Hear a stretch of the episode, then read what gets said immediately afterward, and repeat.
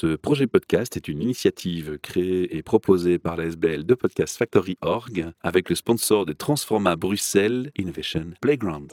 Et vous retrouvez tous les épisodes sur le site whatsyourstory.be.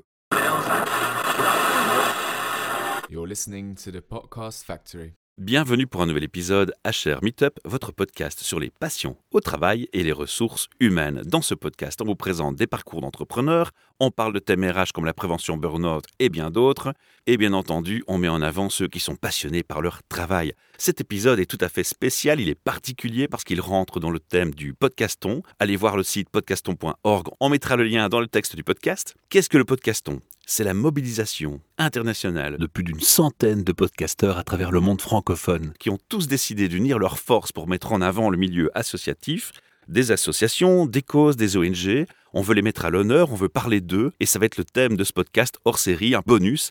On va mettre aujourd'hui à l'honneur le Love Health Center. Mais je vous en dis pas plus tout de suite. Je vais quand même encore rajouter un petit mot. Le but de ces épisodes bonus, c'est de vous inviter, chers auditeurs, à faire des dons, à être généreux, parce que ces assos, elles ont besoin de vous pour fonctionner. Et nous, on a besoin de leur donner un coup de pouce. Alors on compte sur vous pour faire vos dons via le podcaston.org. Merci de votre compréhension. On rentre dans le vif du sujet. À mon micro, aujourd'hui, j'ai l'honneur de recevoir quelqu'un qui est devenu mon ami. Il s'appelle Olivier Majeren. Et je suis très très honoré de le recevoir parce que vraiment ce qu'il fait, vous allez voir, c'est juste fantastique. Et c'est un thème qui n'est pas facile à aborder. Alors Olivier, bonjour, merci de me rejoindre, merci de me faire confiance. Bonjour Michel, merci pour l'invitation. Évidemment, on va rester dans le thème RH quand même. Hein. On parle de parcours entrepreneur et de rebondir. C'est un peu ton cas. La première question qu'on a dans nos podcasts à Cher Meetup, c'est de ton rêve d'adolescent à ce jour. Que s'est-il passé? Finalement, est-ce que tu es maintenant aligné avec ce rêve? Ah, quelle belle question, Michel. Quel était mon rêve d'adolescent? Waouh, ça me plonge dans un univers. J'imagine que pour tout un chacun autour du micro, ça nous plonge dans un univers incroyable. Il faut savoir qu'on ne prépare jamais nos épisodes et que c'est de l'improvisation systématique dans nos podcasts, quel que soit le projet chez nous. Hein. Ben, j'ai envie de parler de deux sujets. À la fois, depuis tout jeune, j'étais passionné par la sexualité et la vie à travers mes propres expériences personnelles qui ont été pour moi challengeantes m'ont poussé quelque part à être curieux, à découvrir, à m'intéresser à la sexualité, à vraiment plonger profond dans certaines difficultés et construire ce lien à mon corps, à mon âme, à qui je suis. C'est omniprésent, je dirais, de cette passion de la sexualité, sachant que ça aurait une place, mais je ne sais pas quoi. En tout cas, j'avais cette passion de le vivre pleinement et je ne savais pas quelle forme ça pouvait prendre, certes à travers une relation avec une partenaire, mais vraiment mon rêve, c'était de me dire, c'est quoi ce monde? J'étais un peu vulgaire, mais j'ai vraiment cette impression d'ado, euh, dire, c'est quoi ce bordel, quoi? Qu'est-ce que ce monde d'adulte? Honnêtement, Enfin voilà, moi je suis né en 80, j'ai 42 ans aujourd'hui. Déjà si tôt, tu posais des questions sur ta place dans le monde? Oui, vraiment. T'avais quel âge? Déjà à 12 ans, je me posais beaucoup de questions. J'étais dans cet univers aussi, grâce à mes parents, de développement personnel, de curiosité sur la vie, de philosophie, de médecine alternative, de toutes ces choses-là. Et je lisais Krishnamurti à, ouais, déjà à 14 ans. Et c'était de se dire, mais non, je vais avoir un rôle social, poli c'est quoi ce bordel? Je veux changer ce monde, quoi. Je serai contributeur à ma manière, mais c'est le bordel. Moi, ça me fait pas rêver. Pourtant, tu as fait des études d'ingénieur. C'est ton orientation scolaire. Je vais y arriver parce que c'est vrai que j'étais perdu euh, malgré tout. Parce qu'en fait, on se dit, mais comment, dans un monde aussi grand, on se sent tout petit, surtout jeune, enfant, en tout cas pour ma part, comment on fait bouger ce monde quand on se sent rien du tout en fait, un grain de sable dans le désert quoi, ou dans une goutte d'eau dans l'océan, on se dit ah, comment on va être acteur? Et c'est vrai que dans mon rêve d'adolescent, je me suis dit il y a plein de choses qui me choquaient quoi quand je voyais le mur de Berlin, toutes ces questions géopolitiques, même la mort de Balavoine, moi, ça m'a choqué. Coluche, c'est la même chose. C'est tous ces gens qui parlent avec leur âme, leur cœur, et, ils disparaissent comme ça. C'est quoi ce truc? Enfin, et quoi, ils nous laissent tomber? C'était un peu ce truc. Enfin, des gens que j'ai, même en cœur d'adolescent, je dis, mais parlez plus souvent. Quand je vous écoute, j'ai envie de vous écouter. Les autres, j'en aurais. Enfin, s'il y avait qu'une personne à suivre, ce serait ces modèles-là, quoi. Et ces gens-là disparaissent. Ça va créer en, moi un désarroi, une panne, un manque, un vide. Je me dis, euh, et c'est qui les suivants qui vont me faire vibrer pleinement? Donc ce rêve était là. C'est de dire, cette société doit évoluer et j'étais intimement convaincu qu'il faut changer. Et j'étais pas bien dans ma sexualité, je voyais pas de gens heureux dans sa sexualité. Je me dis, ça, il y a un, truc qui bug. Après, dans mon parcours, comme tu dis, j'ai tâtonné parce qu'en fait, on est on pris aussi dans un monde euh, bah, qui avance, qui demande de faire des choix, qu'on voit pas tout de suite clair. Et à dos, je savais pas ce que je voulais faire quoi, comment Parce que c'est vrai, il y a les rêves. Et puis, euh, en soi, j'ai pas l'impression que beaucoup d'adultes sont ultra vitalisés par ce qu'ils font, heureux, passionnés. Donc, ça s'en critique des adultes, ils sont ce qu'ils sont. Mais voilà, même s'ils aiment ce qu'ils font, c'est pas vraiment euh, hyper folichon. Et moi, j'ai tâtonné. Et c'est vrai que au moment de faire mes études, de m'inscrire en septembre, euh, après mes études secondaires, à, 17 ans, mon père me dit Et tu t'es inscrit à quelle école? Bah, aucune. Bah, tu sais que les cours vont commencer euh, genre la semaine prochaine, quoi. Tu dépasses le délai, tu sais plus t'inscrire, ou bien tu as déjà loupé quelques semaines de cours. Il me dit Il faut peut-être que tu fasses quand même un choix là. Il mais gentiment, il était chouette. Il me dit Allez, je te prends par la main un peu, mais on y va. Et je dis Bah écoute, je sais pas. En fait, j'hésite. Tu as pris des orientations générales en fait oui, c'est ça. Pour faire court, je me suis dit, je vais faire ingénieur parce que je suis plutôt scientifique, j'aime être curieux et être pragmatique. Ça me laissait l'option de faire deux candidatures avant de choisir une option. Donc ça te pose poser le délai de faire un choix. Alors du coup, tu as fait euh, quelles études ingénieur et ça t'a amené vers un premier boulot? Oui, un premier boulot. J'ai travaillé dans un bureau d'études à Bruxelles dans le forage pétrolier pour une multinationale américaine. Et en fait, petit à petit, en fait, ça m'a vraiment passionné. Alors c'était bizarre parce qu'au fond de moi, je me dis c'est quand même étrange. C'était vraiment genre, je suis le flot de la vie, tout est naturel, c'était fluide, spontané, direct, tout fonctionnait. Il n'y avait pas d'effort, c'était juste les choses naturelles. J'avais simplement de suivre pleinement mon parcours. Et je me suis dit quand même, au fond de moi, mes valeurs et ce que je fais. Mais bon, la vie me met là et je me suis passionné vraiment. En fait, j'ai été. D'ailleurs, les collègues me disaient, mais tu passes trop d'heures ou c'est pas normal ou qu'est-ce qui se passe? Enfin, oui, je passais un nombre d'heures, je travaillais comme un indépendant au sein un peu comme un intrapreneur plutôt qu'un extrapreneur.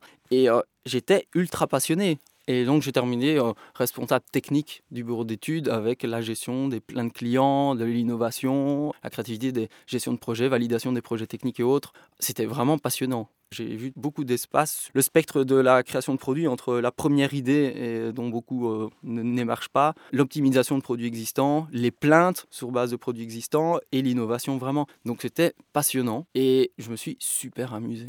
J'ai fait ça 15 ans. Ensuite, j'ai eu un burn-out. Enfin, je suis passé par une phase burn-out et pendant ce temps-là, l'entreprise pour laquelle je travaillais a délocalisé au Texas. je me dis, ok, je comprends en fait pourquoi tout euh, partait un peu. Et là, je me suis dit, c'est une opportunité unique de repenser, de dire, je me suis passionné, mais là, en fait, je me suis dit, tiens, la seule chose qui manquait dans ma vie, c'est de dire, faire un truc qui me parle à mon cœur et me dire, ouais, peu importe ce qui se passe, peu importe, je suis fier de l'afficher, de le faire, de m'y consacrer.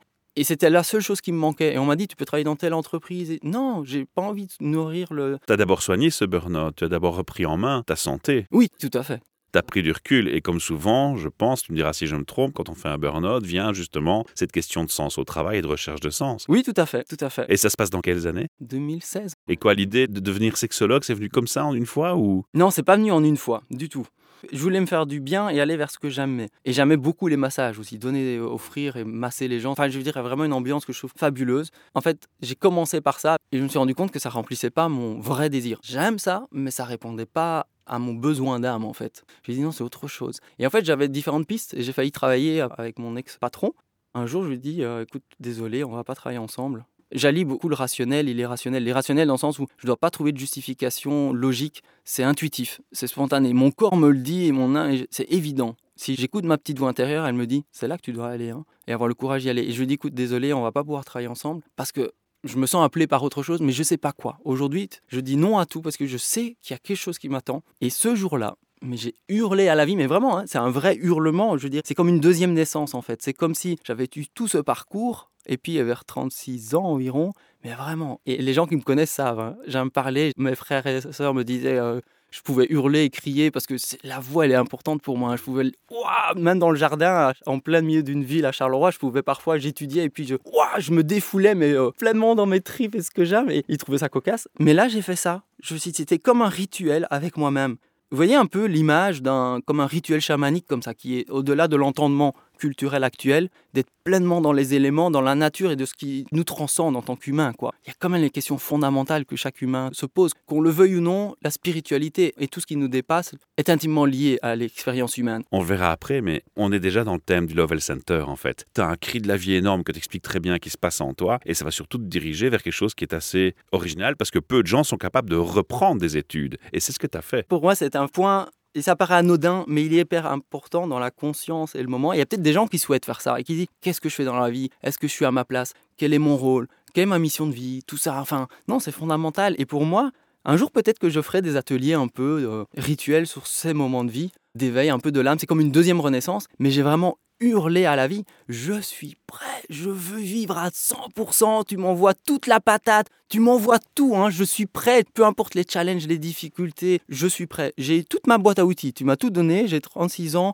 je me sens outillé comme pas deux. Maintenant, je sais que pour la prochaine vie, je ne sais pas comment, ce qui va se passer, mais dévoile-moi le rôle de ma vie. Je parlais à la vie les yeux dans les yeux comme ça, mais j'ai vraiment hurlé et toutes les cellules de mon corps disaient oui quoi. Et, et faites l'exercice. À quel point vous êtes capable de hurler envoyez-moi le message. Je me parlais à moi-même, à mon âme, à l'univers en disant Tu m'envoies, je suis prêt. Hein. Je ferai pas de marche arrière. Hein. Je regarderai que devant. Hein. C'est pas en regardant derrière, je vais avancer. Je regarde, j'ai jamais de retour en arrière. Hein. J'y vais, crois-moi, parce que je blague pas, je vais y aller à fond. Et figure-toi que tout a démarré comme ça en fait. Les rencontres, les questionnements, le démarrage de la sexologie, tout ça a démarré de manière euh, accélérée en quelques jours, quelques semaines, quelques mois. Tu t'es inscrit à l'université, on va le dire Non, d'abord j'ai découvert dans les rencontres différentes choses qui m'ont beaucoup aidé. Entre autres le massage Peter S, massage sonore, puis la méditation orgasmique qui a été...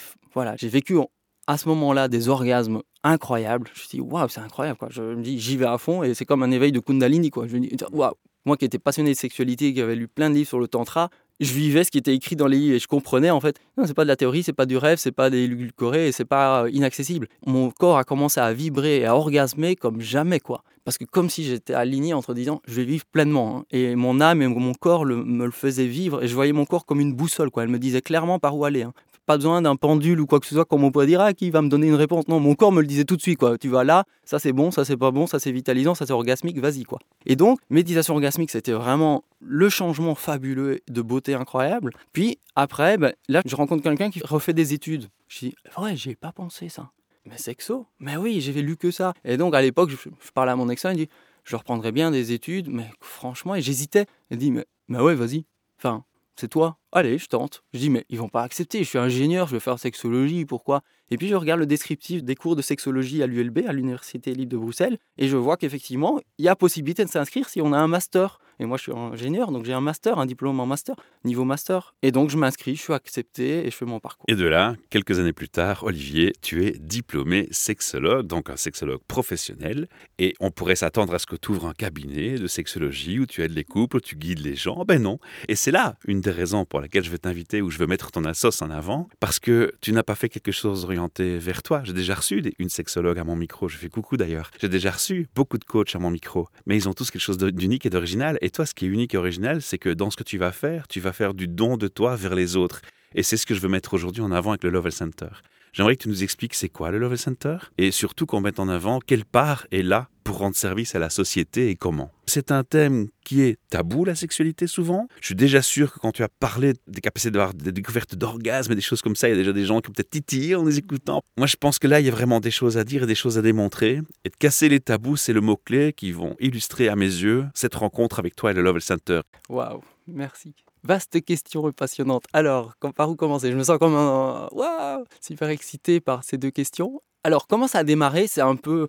C'est des moments magiques en fait. Quand j'ai décidé de vraiment me dire je vais vivre à 100%. Hein. Là, tu es diplômé, hein, quand tu es en diplôme. Hein.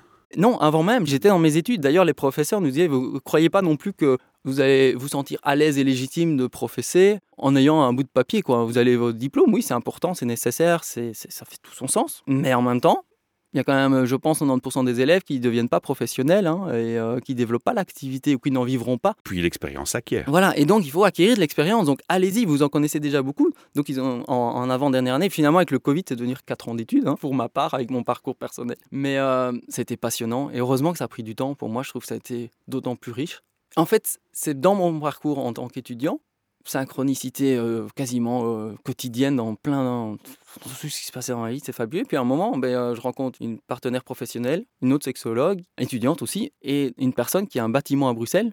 Et quasiment dans les 24 heures, je mets le puzzle en place, un lieu, une possibilité. Elle, on a les mêmes projets. Elle dit, ah, on va créer un centre pour le bien-être lié à la sexualité. Waouh, c'est fantastique. Et ça a démarré vraiment par une rencontre de trois personnes en fait, et d'un lieu. Et donc, on a créé une ASBL, une association sans but lucratif. Et là, en fait, euh, le constat, il est multiple. À la fois, tout ce qu'on peut dire sur la sexualité, ben, ça reste tabou, c'est compliqué, il n'y a pas beaucoup d'espace ici et là. Mais c'est de se dire, point fondamental, qu'est-ce qui existe pour les adultes, vraiment? Alors il y a beaucoup de choses, mais c'est secret, c'est un peu caché, c'est parfois honteux, c'est pas public. Les gens ont des double quelque part, ils ont leur métier, mais ils ont quand même une vie sexpositive, mais ils veulent pas que ça se sache, ils vont pas s'afficher, quoi. C'est tabou, c'est pas bien. Deuxième constat, j'avais envie de proposer quelque chose de différent Je suis pas contraint par tout ça. J'ai vraiment envie de l'incarner pleinement.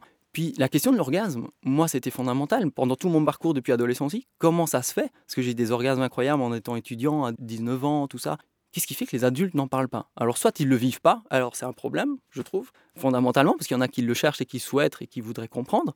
Ou bien ils le vivent et ne le partagent pas. Mais comment on peut construire un monde si on ne se partage pas nos expériences? Si on ne partageait pas les connaissances en médecine, en ingénierie, on n'avancerait pas. Donc il y avait l'intention de parler d'orgasme. Si je fais une métaphore, moi je compare ça à il y a une maladie dans la société, tu t'es déjà penché sur la phase finale de la maladie, le symptôme.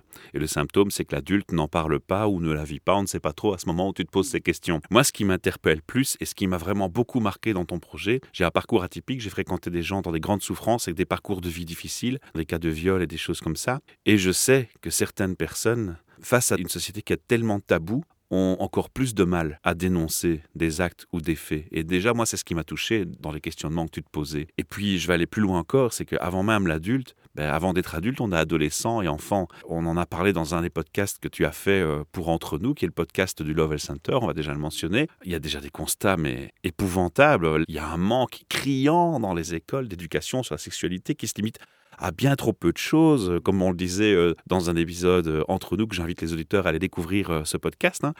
il y a une capsule où on parle de l'appréhension de la sexualité, notamment pour les hommes. Il y a un témoignage qui le dit. On apprend dans les écoles à mettre un préservatif sur une banane, mais ça ne doit pas s'arrêter là. Comme tu dis, à l'école, il y a un peu d'éducation sexuelle qui vaut ce qu'elle vaut et qui est bien, et il en faut, et il faut faire beaucoup plus. Et il y a des centaines de sujets à parcourir, et on a quelques heures tous les deux ans en général à Bruxelles. Donc on se dit, mais c'est dérisoire. La curiosité et l'expérience d'un enfant à 13, 15 ou 17 n'a rien à voir. Donc en fait, il se souvient même pas de ce qu'on a dit avant, ou à part qu'il a vu une capote ou un moyen de contraception. Donc c'est dérisoire ce qu'on fait. Mais c'est un thème qui va pourtant influencer toute sa vie. Toute sa vie, exactement. Ensuite, et surtout, c'est la beauté, mais aussi toute la vitalité de la personne. Parce que si la première expérience n'est pas belle, traumatisante, avec des abus, avec, bah, on part avec un fameux handicap, parce que sa sexualité est tellement puissante, soit c'est un levier qui booste, ou soit c'est un truc qui va freiner et handicaper les études, la confiance en soi. Et avoir un impact dans la vie professionnelle aussi, parce que quand on a un manque de confiance en soi, qu'on n'est pas à l'aise dans une société, même si c'est un thème qui n'est pas en lien direct avec le travail, on va avoir un impact dans ses comportements au travail et dans ses attitudes. Et dans la genèse du Lovell Center, il y a ce constat de ce qui se passe actuellement à l'école, c'est bien et ça, s'améliore, mais voilà, étape par étape. Et puis, adulte, ok, ben, il se passe rien à part des consultations type approche problème, psychologie, sexologie, médicale. Encore une fois, quand c'est trop tard. On cherche à guérir. Et quand est-ce qu'on construit une vision positive? C'est quoi la vie que je veux créer de manière positive? C'est quoi la société que j'ai envie de construire? C'est quoi une sexualité belle? Et donc, on s'est dit, c'est dingue. En fait, il y a des centaines de choses à créer en sexologie. Et donc, il y a un champ d'exploration colossal. Il y a des choses qui existent un peu cachées ou des petits ateliers, des petits trucs un peu euh, non connectés qui sont là, ci et là, qui sont belles, mais c'est encore assez timide et émergent. Et je me dis, il faut créer quelque chose. Et donc, la sexualité, pour moi, c'est une vision par rapport au bien-être, à la sexpositivité, à une approche holistique, globale, inclusive et curieuse expérientielle aussi, c'est pas de la théorie, c'est vivant, c'est dans tes tripes. Hein, je veux dire, c'est pas euh, un livre, hein, c'est vraiment des choses qui toi, ça parle de toi. Et donc, c'est booster la vitalité. Et c'est en lien avec mon rêve d'adolescent. Parce que c'est dire, pour moi, c'est comme ça qu'on construira la société de demain. Parce que si on prend les mêmes ingrédients, on refait la même chose. On s'en rend pas compte, mais en fait, le monde, si on regarde le monde, on reproduit quasiment tout le temps la même chose et on avance avec des pas de fourmis. Alors qu'en fait, on pourrait faire des pas de géants si on allait voir ce qui se passe dans la sexualité. Parce qu'il y a tellement de facteurs fondamentaux dans la sexualité qu'on construira alors une vie plus belle qui fait que l'humanité fait des pas de géant et on va construire une vitalité réelle. Et donc, le changement sera durable. Ou sinon, on va faire des petits changements et on va revenir en arrière, on va retomber dans les ornières et on va quelque part pas comprendre qu'on atteint un mur de verre comme ça, alors qu'en fait, c'est parce qu'on va pas voir ce qui se passe dans notre sexualité. Tu t'es pas dit, je vais prendre mon acquis, mes compétences que j'ai appris à l'école, l'expérience que je construis pour finalement guérir les gens?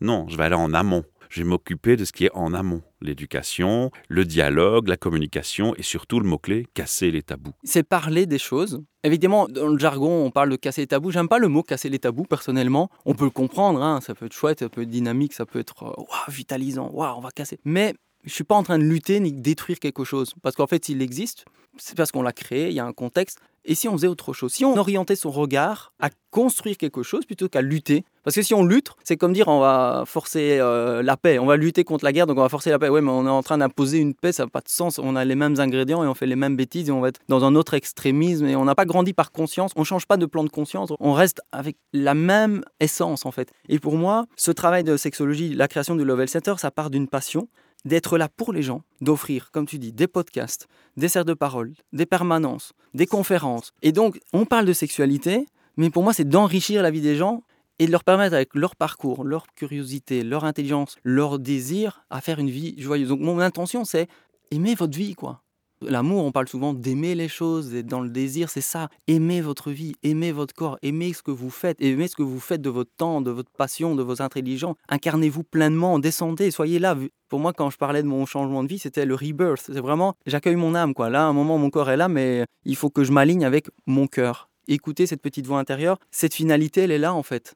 Après, chacun son rythme, et peu importe ceux qui entendent le discours, ouais, et que ça résonne, ben chouette. On, parle peut-être de personnes convaincues et c'est fabuleux. Pour ceux que ça parle pas, c'est pas très grave. Et on peut quand même parler de sexualité avec passion sans nécessairement avoir cette vision-là. Mais je suis convaincu que ça passera par là. Et donc le Lovell Center, on propose une multitude d'activités, comme je l'ai mentionné, mais on est site et créatif parce qu'on est en train de créer une escape room, une pièce sexo-éducative en format ludique, créatif. Et donc on est dans la possibilité d'être entrepreneur et de créer des choses en sexologie Parce qu'on a plus de questions que de connaissances en sexologie. Comment faire comprendre le plus facilement, si tu devais le résumer en deux phrases aux gens, que s'ils soignent leur approche à leur sexualité, ça va changer tellement radicalement leur vie que ça commence par le couple, que ça continue avec l'éducation des enfants, ça influence le relationnel amical, ça finit par avoir un impact dans la vie professionnelle, ça finit par un bien-être mental et psychique puissant, ça finit par une vie épanouie, mais ça change totalement une vie. Et pourtant, et pourtant, c'est le thème qu'on aborde le moins à l'école. On peut parler de la parentalité aussi, parce qu'avoir des enfants change, et la vie sexuelle et la vie affective des gens aussi. Enfin, ça prend une ampleur, mais tellement phénoménale. Comment faire prendre conscience aux gens que cet élément c'est pourtant peut-être l'élément le plus clé de leur vie? J'ai l'impression d'essayer d'ouvrir une porte ouverte en parlant de ça, parce que ça me paraît évident, mais peut-être pas, comme tu dis, pour tout le monde. Mais d'une certaine manière, déjà, manière évidente, bah, la société, elle vient de là. Je veux dire, on n'est pas là si des personnes avant nous n'ont pas fait l'amour et qu'une voilà, femme a pas, est tombée enceinte et a couché. Et donc tout de suite, on voit euh, comment tout ça est déjà euh, évident. Tout passe par la sexualité. On est né et on... Enfin, je veux dire, à travers ça, c'est quand même euh, ce fameux foyer d'émergence de qui on est, quoi. C'est la sexualité. Et puis bah, tout de suite, on sait bien, bah, on grandit. Comment nos parents nous ont transmis de manière implicite et la culture et l'éducation, comment être en relation avec notre sexualité. Notre... On voit bien qu'ils vont mettre des barrières ou des hontes ou des gênes, on va les sentir intuitivement. Et donc ça va nous influencer sur ce qu'on veut faire, pas faire et de se dire, tiens, est-ce que je suis libre? Est-ce que je me sens bien? Et on va rappeler quand même aux gens que, mine de rien, quelqu'un qui est bien dans son couple, qui n'est pas frustré dans sa relation sexuelle, va peut-être aussi déjà, par exemple, être moins agressif, moins négatif mmh. dans ses perceptions de la vie et d'attitude. Et donc ça va avoir un impact au travail, dans la vie tous les jours ah, C'est sûr, quelqu'un qui est frustré dans sa vie amoureuse et sexuelle, et souvent les deux sont assez liés malgré tout, parce que souvent quand on est bien dans son couple, ben, la sexualité s'exprime naturellement. Souvent, c'est comme euh, implicite, ça se passe. Voilà. Et par contre, quand il n'y a pas de sexualité, c'est souvent qu'il y a des difficultés dans le couple, pour mille raisons, hein, souvent liées à la communication, mais pour plein de raisons qui sont principalement, je pense, personnelles, mais aussi de dynamique à deux. Et on sait bien que si ça passe pas bien, bah, ça va se dénaturer. On va être frustré, on va pas être content. On va dire ouais, en fait, je suis réactif je suis euh, un peu euh, épidermique ou je suis à un niveau de stress ou de mal-être ou de on pourrait se dire purée et pourtant la sexualité c'est mieux chez les autres et lui il a et... combien de gens sur les réseaux sociaux je prends par exemple Facebook essayent de montrer une vie une image de leur vie sur les réseaux sociaux qui quand on les connaît en privé on se rend compte que c'est que de l'apparence et qu'en fait ils ont les mêmes souffrances que d'autres et que c'est masqué. Donc est-ce que finalement c'est vraiment vrai que on doit envier la vie de quelqu'un d'autre Non, évidemment, on connaît la réponse directement. quoi. Mais ça n'empêche que cette frustration et autres, elle s'exprime de mille manières dans nos interactions. Parce que si on part d'un contexte de pleine satisfaction de sa sexualité, c'est-à-dire qu'on n'est pas en train de combler un manque, on n'est pas en train de courir derrière pour consommer parce qu'on est frustré ou parce qu'on n'a pas droit. Ou... Parce qu'aujourd'hui, la sexualité, dans beaucoup d'activités au niveau de la, sexualité, je trouve que on part du manque, d'un problème ou bien de cette frustration. On sent que c'est dénaturé. Et donc, quelque part, on handicape l'expérience sexuelle parce que l'intention, le besoin, il est encore de combler un vide. Et là, tu parles peut-être d'un public qui est 80% de la population. On n'a même pas encore abordé peut-être les 20 ou peut-être je me trompe sur le pourcentage, c'est symbolique, mais tout le pourcentage de population qui a en plus une souffrance énorme. Tout ce public-là, on n'en parle même pas encore, on rentre même pas encore dans les vraies problématiques hard. Là, on est encore simplement dans le bien-être de l'individu classique, un parcours classique encore. Hein. Et on est déjà en train de se questionner. C'est interpellant, je trouve. Oui. Et donc, tu disais, mais comment faire comprendre à quel point la sexualité est importante pour la société? C'est que je pense, si on prend l'image comme dans certaines philosophies ou autres, l'humain est un peu comme un arbre en fait. Et la sexualité, c'est un peu cette, comme on, on, parle souvent du chakra racine, mais c'est cet ancrage, c'est d'où on vient, c'est notre histoire, mais c'est omniprésent dans la vie, peu importe sa forme, même qu'on est asexuel, c'est une forme de sexualité et c'est un lien à la sexualité et c'est exprimer son énergie vitale d'une manière ou d'une autre. Et c'est son choix et c'est beau, mais c'est quand même la sexualité malgré tout. Et en fait, il faut vraiment aller s'ancrer dans notre sexualité pour ensuite être cet arbre où en fait toute notre vie peut rayonner, un peu comme les branches de notre intellect, de notre mental, de nos rêves, de nos désirs, de nos créations et de cette spiritualité, parce qu'on le veut ou non, c'est une idée qui arrive et on, essaye de l'incarner, de le manifester dans la vie. Pour moi, la vie, c'est pas une manifestation de manifester contre, c'est de manifester qui je suis, ce que je veux, ce que j'aime et ce que j'ai envie de rayonner avec les autres. Et qu'on est pleinement nourri qu'on a les deux, on est stable, on peut faire face à beaucoup d'événements et toujours être au clair avec soi et dans l'accueil de l'autre. Parce qu'on parle d'amour, de bien-être. C'est presque parfois religieux ou spirituel d'en parler, mais ça l'est, je trouve, à un certain niveau. Cette sexualité pleine, épanouie, sexpositive, sans mettre de dogme ou d'étiquette ou quoi que ce soit. Quand on est parfois dans des communautés sexpositives, on dit waouh, on a atteint un certain niveau de bien-être là qu'on aimerait bien voir partout. J'entends aussi une chose qui me paraît évidente à ce stade de la discussion c'est on a pris conscience, peut-être en nous écoutant maintenant pour ceux qui ne l'avaient pas, que la sexualité a plus d'importance qu'on ne l'imagine. On va travailler sur soi parce que mhm. tu es dans le créatif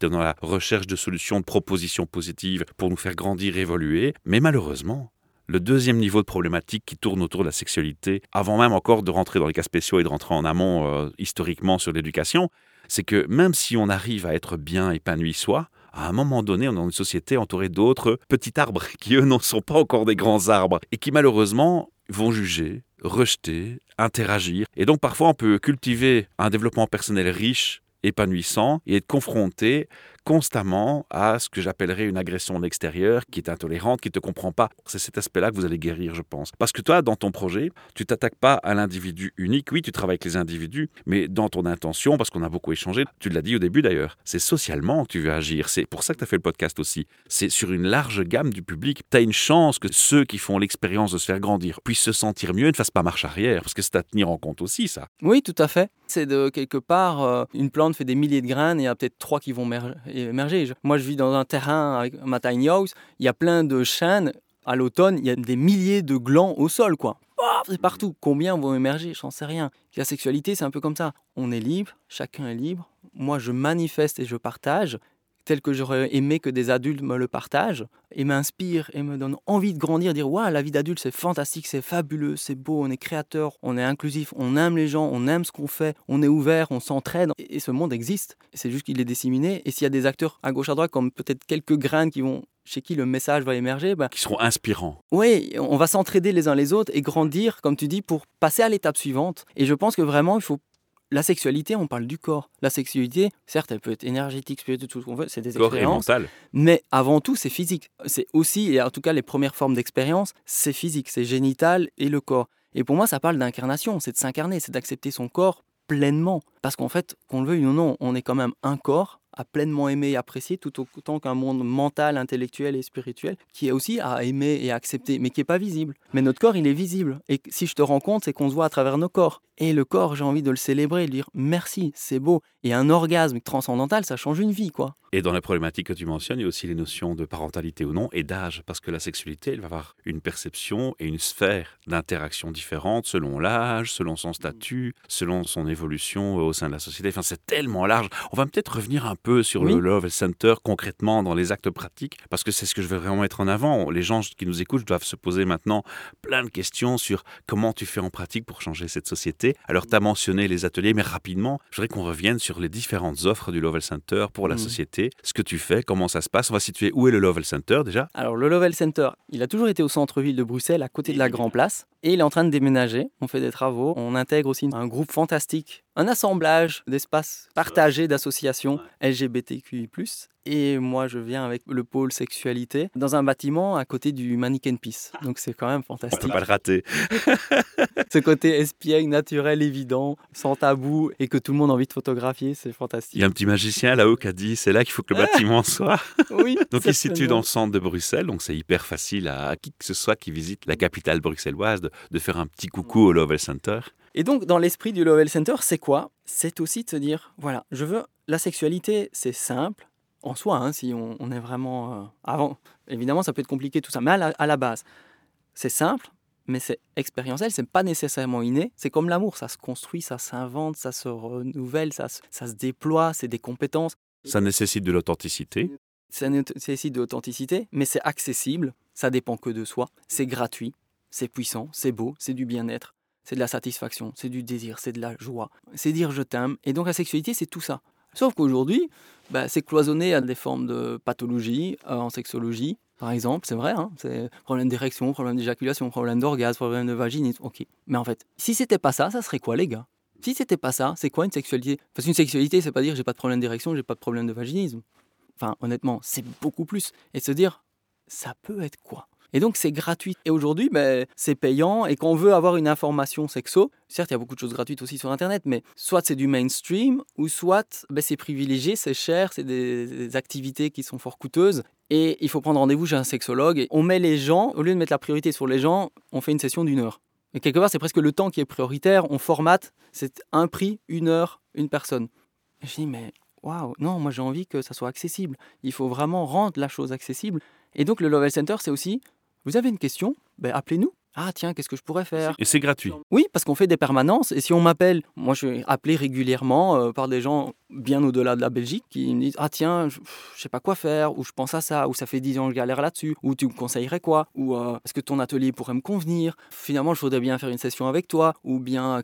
Enfin voilà, c'est des conseils. C'est un peu comme avoir un sexologue comme ami et te dire Tiens, si j'avais une question, J'irai pas prendre un rendez-vous d'une heure chez un sexologue. Et donc, je reste avec ma question. Et peut-être qu'un jour, il y a beaucoup de questions.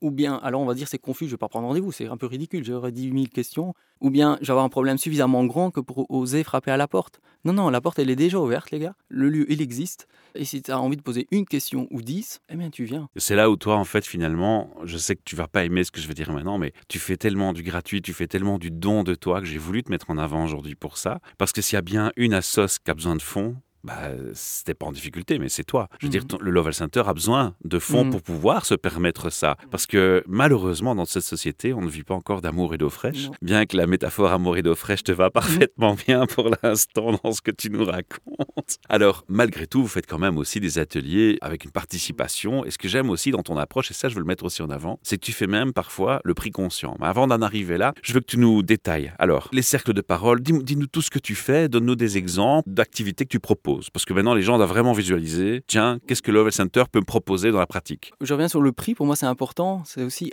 la cohérence par rapport à toute la sphère et l'expérience. Tu sais qu'on a un super organe, c'était gratuit, c'était simple, c'était accessible, c'était juste là. Il faut découvrir, expérimenter. Et pour moi, l'argent ne peut jamais être un frein.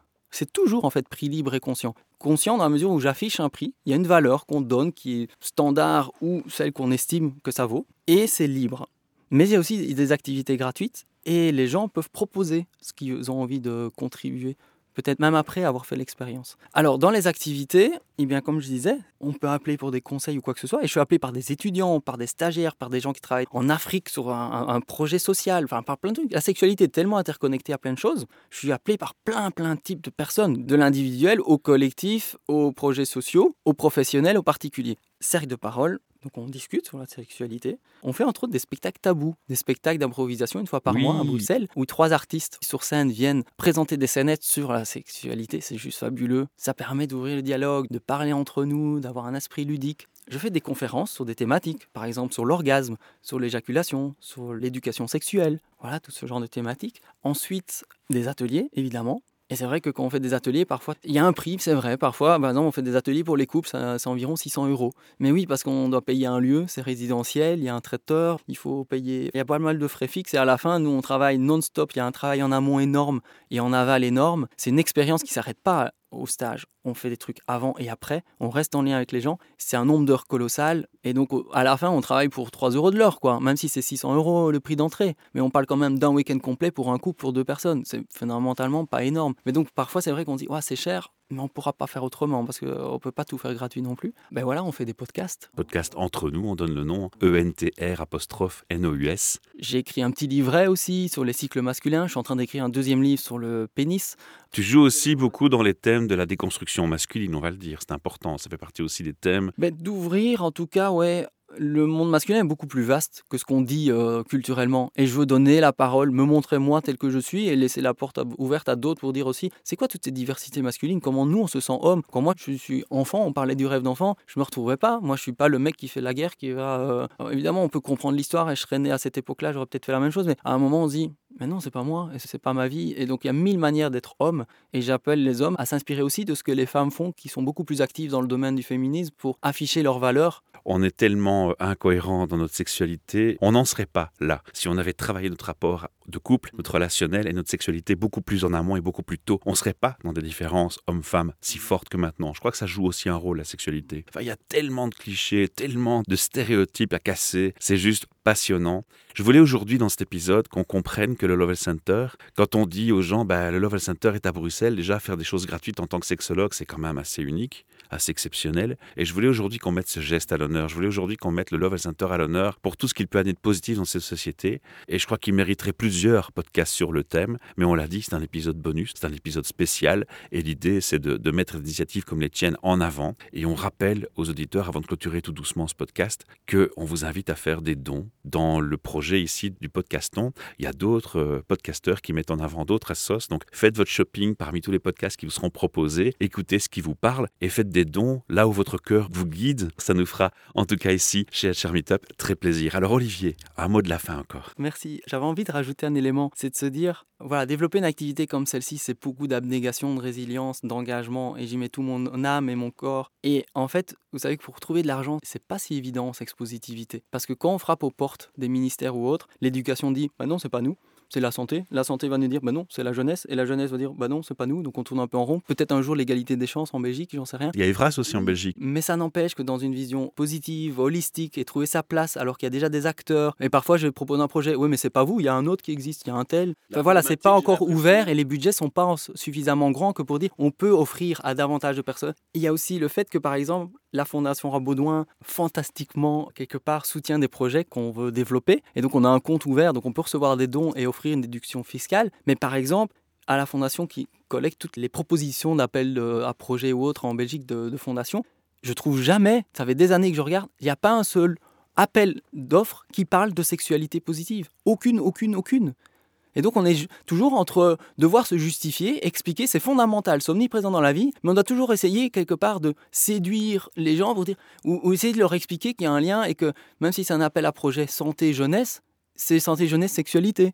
Et on doit toujours essayer de, de créer le lien par nous-mêmes. Il n'y a jamais de manière explicite quelque chose de voilà, on va vous aider en sexualité. On sait que c'est important. Évidemment que c'est important parce qu'on parle de consentement, de choix libre de tellement de valeurs fondamentales. Mais pour clôturer, est-ce que la problématique de cette perception et de cette capacité de se dire je vais te faire des dons parce que je comprends l'ampleur du projet, c'est justement pas parce que le Lowell Center est tellement holistique dans son approche, tellement globale? Non, je pense pas. Pour moi, on parle vraiment de sexualité. On parle de sexualité aussi c'est pas une sexologie classique, c'est une sexologie, je trouve, moderne, innovante et pertinente, qui est complémentaire aux autres, parce que tout ce qui approche problème est fondamental. Et heureusement qu'il y a des médecins, des psychologues, des gens qui font des trucs qui sont connus, mais il faut pas le réinventer et il faut pas l'expliquer, les gens le connaissent. Mais euh, la sexualité, c'est d'abord de l'expérience. C'est de créer sa vie, c'est pas d'attendre qu'il y ait des problèmes. Donc il faut des gens qui s'occupent de tout ça. Mais donc on est un peu dans un no man's land au niveau financier, au niveau euh, même contexte. Moi, j'espère qu'un jour, la politique va changer, qu'on aura un ministère de la sexualité, un ministère du changement, un ministère de l'accouchement,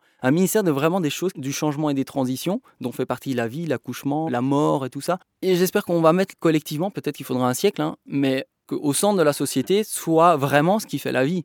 On a parlé euh, pendant une bonne grosse demi-heure de sexualité, de l'impact du Lovell Center et comment il peut avoir cet impact dans la société et pourquoi. J'espère qu'on n'a pas été trop éparpillé. Je vous le rappelle, on fait des podcasts complètement improvisés. On n'avait pas vraiment préparé le terrain parce que c'est comme ça qu'on fonctionne chez nous. C'est beaucoup plus spontané, beaucoup plus authentique d'échanger de cette manière-là. On espère que les éditeurs ont bien compris l'ampleur et, et, en sont conscients. N'hésitez pas, faites des dons et on remercie au passage les personnes qui organisé ce podcast-ton parce que l'idée vient d'eux aussi. Sans cette initiative, on n'aurait peut-être pas eu l'opportunité d'avoir le réflexe de se dire tiens, on va mettre une, ONG en avant, une assoce en avant. Et le fait que pendant euh, quelques temps, dans un mois précis, dans un moment donné, euh, plein de podcasteurs se regroupent pour faire une telle action de mise en avant d'ONG et d'assos, c'est juste fantastique, c'est juste magique. On les remercie tous. Quoi. Soyez généreux, on compte sur vous maintenant. À très bientôt pour de nouvelles aventures. Merci. Oui, merci aux créateurs du podcaston, à tous les contributeurs, auditeurs, auditrices. Et de tout cœur, je vous souhaite une belle vie. You're listening to the Podcast Factory. Ce projet podcast est une initiative créée et proposée par la SBL de Podcast Factory Org avec le sponsor de Transforma Bruxelles Innovation Playground. Et vous retrouvez tous les épisodes sur le site whatsyourstory.be.